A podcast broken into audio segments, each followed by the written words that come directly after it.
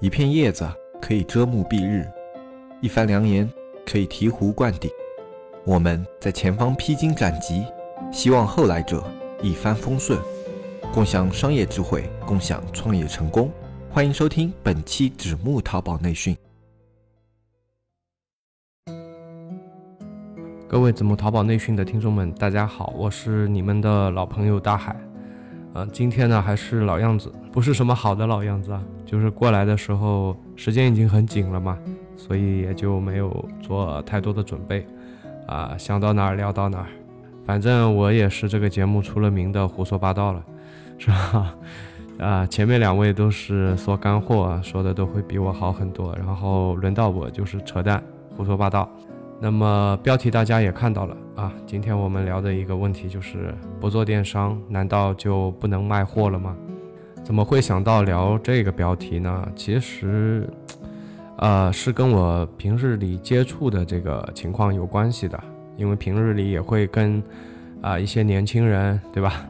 跟一些九零后啊，呃零零后就比较少了啊，就是跟九零后会去聊嘛，那也有很多九零后创业的。我觉得现在的创业啊，姐我我是八零后嘛，就是我我觉得现在九零后的创业跟我们当年真的是不一样了。我们当年创业是真的有点百花齐放的那种感觉啊，不是那种一个规格里出来的。那现在就是这样子，就是说你你看现在创业不是在线下开个店，要不就是做京东、做淘宝、做拼多多，一个德行啊，其实都一码事儿，是吧？你像我们当年的创业有点，嗯，不拘一格，对吧？天马行空，或者说，呃，会比现在有意思的多。所以我也挺想聊聊这个问题的。不是说我们今儿个去说这个问题，就是说不做电商，难道就不能卖货了吗？然后大家都不做电商了？我倒不是这个意思，就是说大家也不要太被这个电商给框在那儿了。这个话题是从从哪说起呢？一个什么样的情况让我想到了去聊这个话题呢？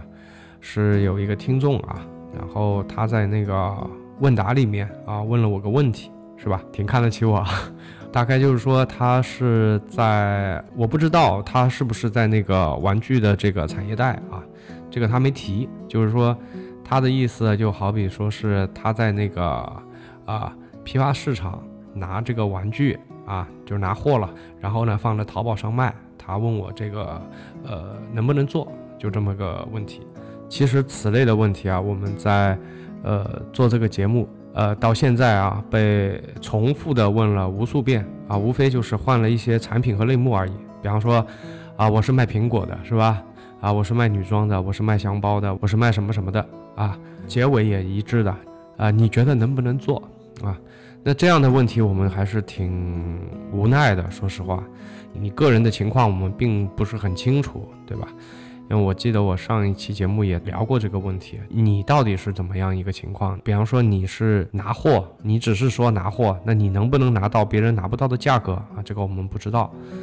还有一个就是说，你这个产业带是吧？是在你这个省。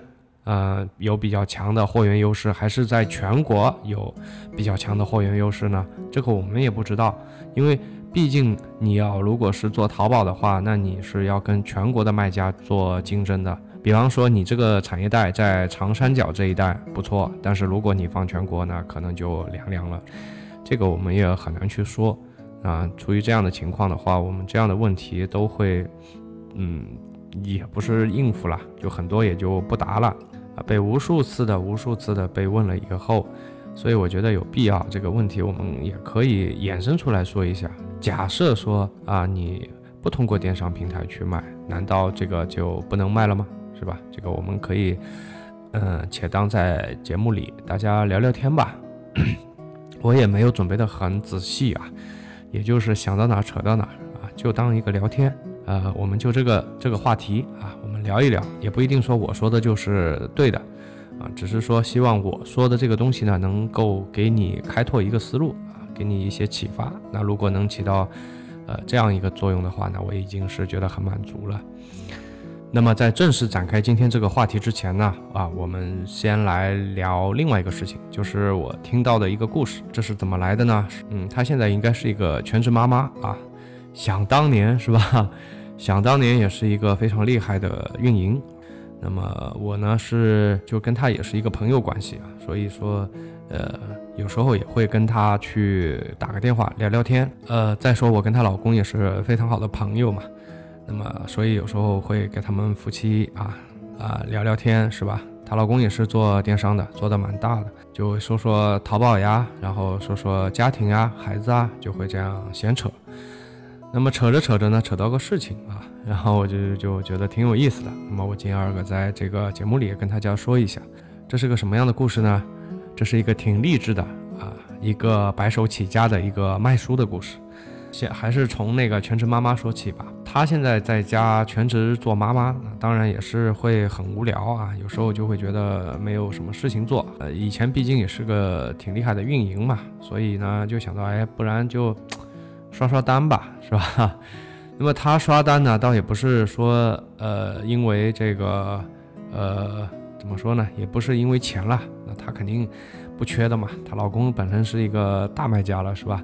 这点钱肯定都是不缺的。人家买房都是不考虑的，别人买房都是看个好几天。因为我是陪他们夫妻俩去买过房子的啊，他们家买房是从看到付钱啊，就半天。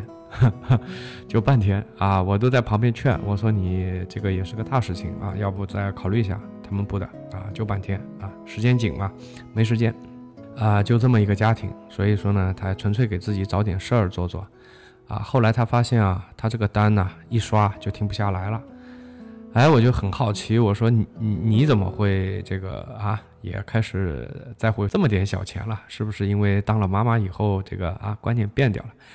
他说不是的，他说他现在这个刷单呢，不是为了钱啊，是为了书。听到这儿，我就觉得，哎，是一个不错的故事啊，洗耳恭听啊。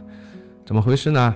他呢之前呢，在一个旗舰店啊，给宝宝呢买过一个东西啊，然后呢就神不知鬼不觉的啊，就进入到他们的鱼塘了。最起码的就是说，呃，吃了些套路吧啊，有些商家还是有套路的。比方说，给你定期的分享一些育儿经验啊，是吧？那你就被圈进去了。圈进去以后呢，你想嘛，他自己也是一个运营，是吧？那这个他自己也知道啊，怎么一个回事儿？他们这个工会啊，刷单很有意思。错了啊，他们不是工会，他们这个鱼塘，哎呀，我这个说习惯了啊。他们这个鱼塘啊，刷单特别有意思。怎么刷呢？不是给佣金的啊，因为他这个店铺的原因，是吧？他是给宝宝卖东西的嘛？那你想嘛？那宝宝要什么呢？宝宝要玩具啊，宝宝要书，对吧？那你是宝宝稍微长大一点，不就要开始，呃，学这个什么，呃，识图啊，是吧？然后学一些字啊、拼音啊，这不就开始了吗？啊，中国的家长你们懂的啊，这个在教育的重视程度上，全世界都可以排得上名号的。那我们应该有可能是跟。呃，犹太是吧？日本啊，中国、印度啊，这个报得出来的这几个特别重视教育的国家，这个就不扯远了。我们说回来，他们刷单呢没有佣金啊，如果你给他们做一个单啊，他们就给你寄一本书，而且最要命的是什么啊？他们寄的这个书啊都是成系列的。我不知道现在在听这个节目的有多少是啊已经做爸爸妈妈了啊？如果是有的话，你们听到这儿应该是会心的笑了，是吧？真奇了怪了啊！我们小时候买书都是些什么样的？单本的连环画，一个故事一本，一个故事一本这样的。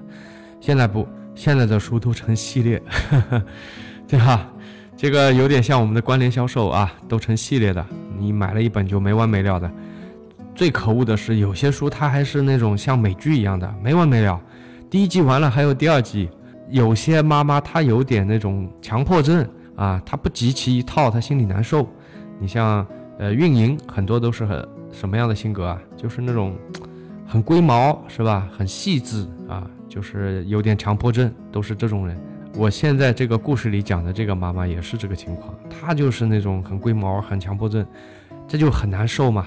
你你你刷一单，你咣当给我发了一本过来，那那后面那七本呢？对吧？那七本呢？那所以他硬着头皮还得再去刷，结果你又刷了七单。好不容易集齐一套了，然后，然后那边的客服跟你说：“亲，嗯，你要不要第二套啊？这个这个产品还有第二套呢。”哇，完了，是吧？所以你就陷入到无无穷无尽的这个凑书的这个这个事情上去了。那么反过来说，就大大的增加了他们这个店铺的这个复购率，是吧？而且而且非常非常的安全。为什么呢？因为他们买的给宝宝买的这个东西啊，这个重量跟书的重量差不多啊。完完全全就是一个真实成交，而且由于你第一次进店的这个轨迹是无比的正常的，是吧？虽然说淘宝现在是在抓这个鱼塘的这个事情的，但是如果你这么干啊，即便被抓了，他还是可以去申诉的，可以很大很大概率的申诉的回来的啊，呃，一般来讲是不不太可能会被抓的啊，只要你控制好这个数据量，就不太会被抓的。听到这儿了。对吧？我就跟他讲，我说那你现在是不是有点陷进去拔不出来的感觉？他说是啊，他说我就我就突然觉得自己好傻，对吧？那这个我都可以花钱去买的，但是呢，他会有一点成瘾性，呃，因为他的性格嘛，比方说想集齐一套。那另外一个方面来讲的话，搞完了书，你你是不是还想弄点小玩具啊？因为小孩子确实也需要嘛。那你如果到网上去买呢，他觉得。也挺烦的，跟刷一个单也差不多，而且不如刷单呢，对吧？如果刷单的话，在微信里喊一下就行了，啊啊，并且还免费，啊，这种感觉，这种收到这个货的感觉很不一样。听到这儿啊，我就背后直冒冷汗。我说这些想赚钱的这种创业者真的太厉害了，脑洞太大了。包括这个妈妈，她也很认同啊。那这里我就说一说她老公吧。她老公，我们有时候这个吃饭会也会嫌扯淡啊，说到这个刷单。他每次都会说：“大海，我们今年又刷了一栋楼，什么概念？就是说他们的刷单量就是大到什么程度呢？因为他每个单就是一块砖头啊，他把这些砖头怼起来，可以直接盖一栋楼出来，确实有这么大的量。那么你可以想象啊，如果说你把这个砖头换成书，你把这个砖头换成啊玩具啊，换成你想要推的这些东西。”呃，这是什么样一个情况，对吧？这是什么样一个量啊？这是非常恐怖的。这个模式里面啊，我还补充一点，有一个特别好的点在哪儿呢？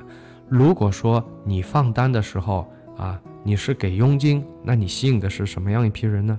对吧？大家想一想，是不是？那你就吸引了一批呃职业刷手，很有可能，对吧？或者是他，你也很难去鉴定了，你很难界定他就是一个职业刷手。你也可以说他很喜欢去赚这些呃刷手的钱呐，对吧？这个打开 APP 的钱，他很喜欢做这个事情的这些人，他们的号质量怎么样？其实不高的。如果说你一个商家，你改成发书，那是会吸引什么样的人呢？那肯定就会会去吸引那批平时就不太去做刷单这件事情的这些人，他不在乎佣金的啊，但是他会被你的书，被你的玩具所打动。是不是一个很厉害的一个一个一个事情啊？其实这个很难想到，是吧？确实的，我在我在听到他跟我讲这个故事之前，我觉得，哎呀，我脑洞也没那么大。我觉得哇，现在的现在的年轻人真的好聪明，真的是好厉害啊！这个都被他们想到了。那么这个故事呢，希望问在淘宝卖玩具啊，能不能做？那么这个听众啊，希望给你一些启发，是吧？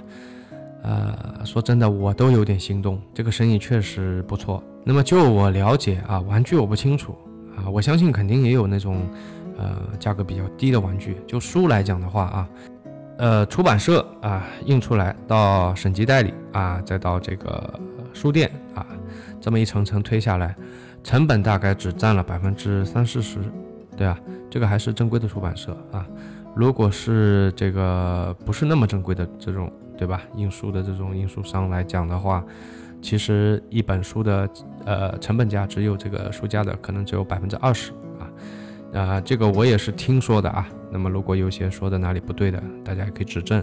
如果是这样的一个情况，那么你们可以去想象一下啊，假如是一本五十块钱的书啊，呃，如果说你的量还可以啊，那你其实可以把这个价格谈的比较低。打比方啊，我们打比方啊，你谈到十二块。那么，如果这个时候你卖给这个需要刷单的啊这些商家的话，那你可以卖多少呢？呃，这个只能随便定了啊。比方说你拿进来是十二块，那么如果你是啊十七块抛出去啊，那么意味着你就是可以赚一个五块钱的差价一本书哦，这个是非常恐怖的啊！就我知道很多商家一天都要刷好几百单的啊，如果你能多谈几家，那真是不得了了。但是我估计啊，我估计在实际谈的过程当中，你不一定能，呃，能给出一个这么高的价格啊，这么高价格可能走不通啊，你可能一本书赚个三块钱啊，比方说是十五块给他们，这个我觉得还是可以的。为什么可以啊？呃，你你你也可以很简单的算一下嘛，啊，如果商家发空包，那么他也是需要有一个包装的，对吧？也是需要有一块砖的啊，砖也是要成本的，不是说免费的，啊，如果你发你刷的多，你这个砖不是说一天一一两块，你难不成你到街上去捡得到吗？是吧？捡不到，所以你也需要一车一车的拉过来。那么这个时候再加上一个佣金啊，很容易的，整个成本就到二十几块去了。那么给用户的感受怎么样呢？是吧？啊，刷过单的人都知道嘛，很多杀手很很那个啥呢，就很不配合，是吧？他也知道啊，你发过来都是些垃圾东西，对吧？砖呐这种东西啊，石头啊，是吧？黄沙啊是吧？有少数的啊，可能会放一点餐巾纸啊这种东西。那么餐巾纸嘛，重量又不对了。假如说你是一个书，那他肯定收货就会比较及时嘛，就是你这个快递信息啊体现的会比较好，对吧？这个就比较安全。那么还有一个从从这个成本上来讲，从商家的这个成本上来讲更轻了啊。从这个刷手的这个体验来讲的话，我们不能叫他们刷手啊，就好比说我说的这个故事里面的这个全职妈妈啊，她就不是个刷手啊，那么她的体验也很好。啊，比方说她刷一单，她拿到的是一本五十几块钱的书，他不会觉得这个东西是十几块钱的。每本书后面都会有一个标价，虽然说这个标价是有点虚高的，但是对于拿到这个东西的人来讲的话，他他可能第一的心理感受还是说，哦，我拿了一个五十几块钱的东西，这个要比你给他一个十几二十块钱的佣金的感受要好很多的。啊，前提是他需要这个东西，是吧？提供书的人啊，他赚到了钱；那个商家，他通过这样的一个手段，呃，得到了一些更好的啊，质量更好的号，对吧？然后呢，也降低了自己的这个成本啊，降低了自己的这个危险系数。然后对于参与做刷单的这个宝妈，他们来讲的话，他们的体验也很好，是吧？你看，这是一个三赢的过程。那么这个事情你可以去打听一下啊，你看看你能不能够去做这件事情。假如说你是有货源方面的优势的话，我觉得可以去打听一下。刚才说的那个故事呢，如果说你不是非得要去做那种逼格很高的事情啊。那实际上这件事情从赚钱的这个角度来讲的话，呃，应该还行的啊，不会比你去开个淘宝店差的。关键是你要有一定的这种线下谈判的这种能力嘛，对吧？你得要去不可避免的要去做一些地推啊这种事情啊，可能要到人家的这个电商的公司里面去啊，跟人家的这个负责人啊、老板去聊这个事情，是吧？我觉得，我觉得这个事情还蛮好谈的啊，不会太难。那么到底要不要做啊？那你还得看你自身的这个选择情况，也许有些人会觉得哇，这个太 low 了啊，我不高兴。这 那这个我就没办法了啊。那我只是说帮你们出出点子。嗯，今天的实际情况呢，就是本来这期我还有一个点要说的，针对于他这个问题啊，那么我还想再说一个点，但是今天的时间是有点不允许了，因为有点太晚了。而且我现在感觉有点这个人有点疲惫，所以呢，所以呢，在节目里给大家这个怎么说，请个假吧。后面我要说的这个点呢，我可以在这里先给大家说一下啊。那么大家也可以想一想，如果说从这个点去打的话啊，你可能会怎么打？你看看。就是我们的看法是不是有一些什么相同的地方？其实聊这些东西，我觉得还挺有意思的，不仅限于淘宝啊，我们也可以聊一些淘宝之外的东西。呃，我之所以做这个节目，其实我我我也就不再啰嗦了吧，就是一个机缘巧合，然后呢，我就做了这个关于电商的节目。其实现实情况中，我是不止在做淘宝的，而且你要说从谈论一个事情的趣味性来讲的话，那我其实更愿意去谈一些跟创业有关的，对吧？啊，不仅限于淘宝的，一直说淘宝确实也是非常非常的啥呢？非常的没劲啊，比较容易说腻，是吧？那天天工作也在做这个，我完了就是对了个话筒还在说这个，啊，我觉得你们应该也有可能是的，对吧？就是说，呃，你白天也在做淘宝啊，我不觉得说你晚上还想听淘宝，那听点别的东西应该也是，啊，会对自己有一个调剂吧，所以也挺欢迎啊，关于创业的啊，不仅限于淘宝的，如果你觉得。你想找一个朋友啊，聊聊你的项目啊，聊聊你的想法啊。通过小安可以把你的这个创业的项目啊告诉小安啊，小安会转告给我的。那么如果我觉得哎，这是一个不错的话题哦，那我就会在节目里把你的项目拿出来说一说。我会换位成你的角度，对，如果我是你的话啊，这样一个项目啊，我会怎么做？那我们也在节目里可以讨论一下。那也欢迎听众来做一些留言。那么今天来不及说的这个呢，我是觉得这位听众他其实还可以去推，呃，哪个点呢？就是培训机构。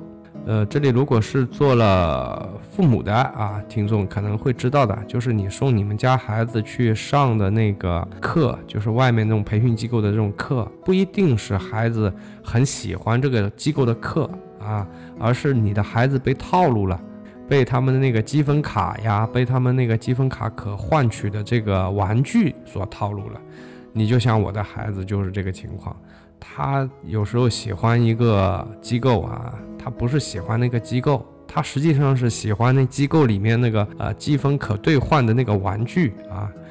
但是呢，他又不能直接告诉我说啊，我喜欢玩具，我不喜欢这个课。所以呢，他就跟我讲，他说他喜欢这个课，实际。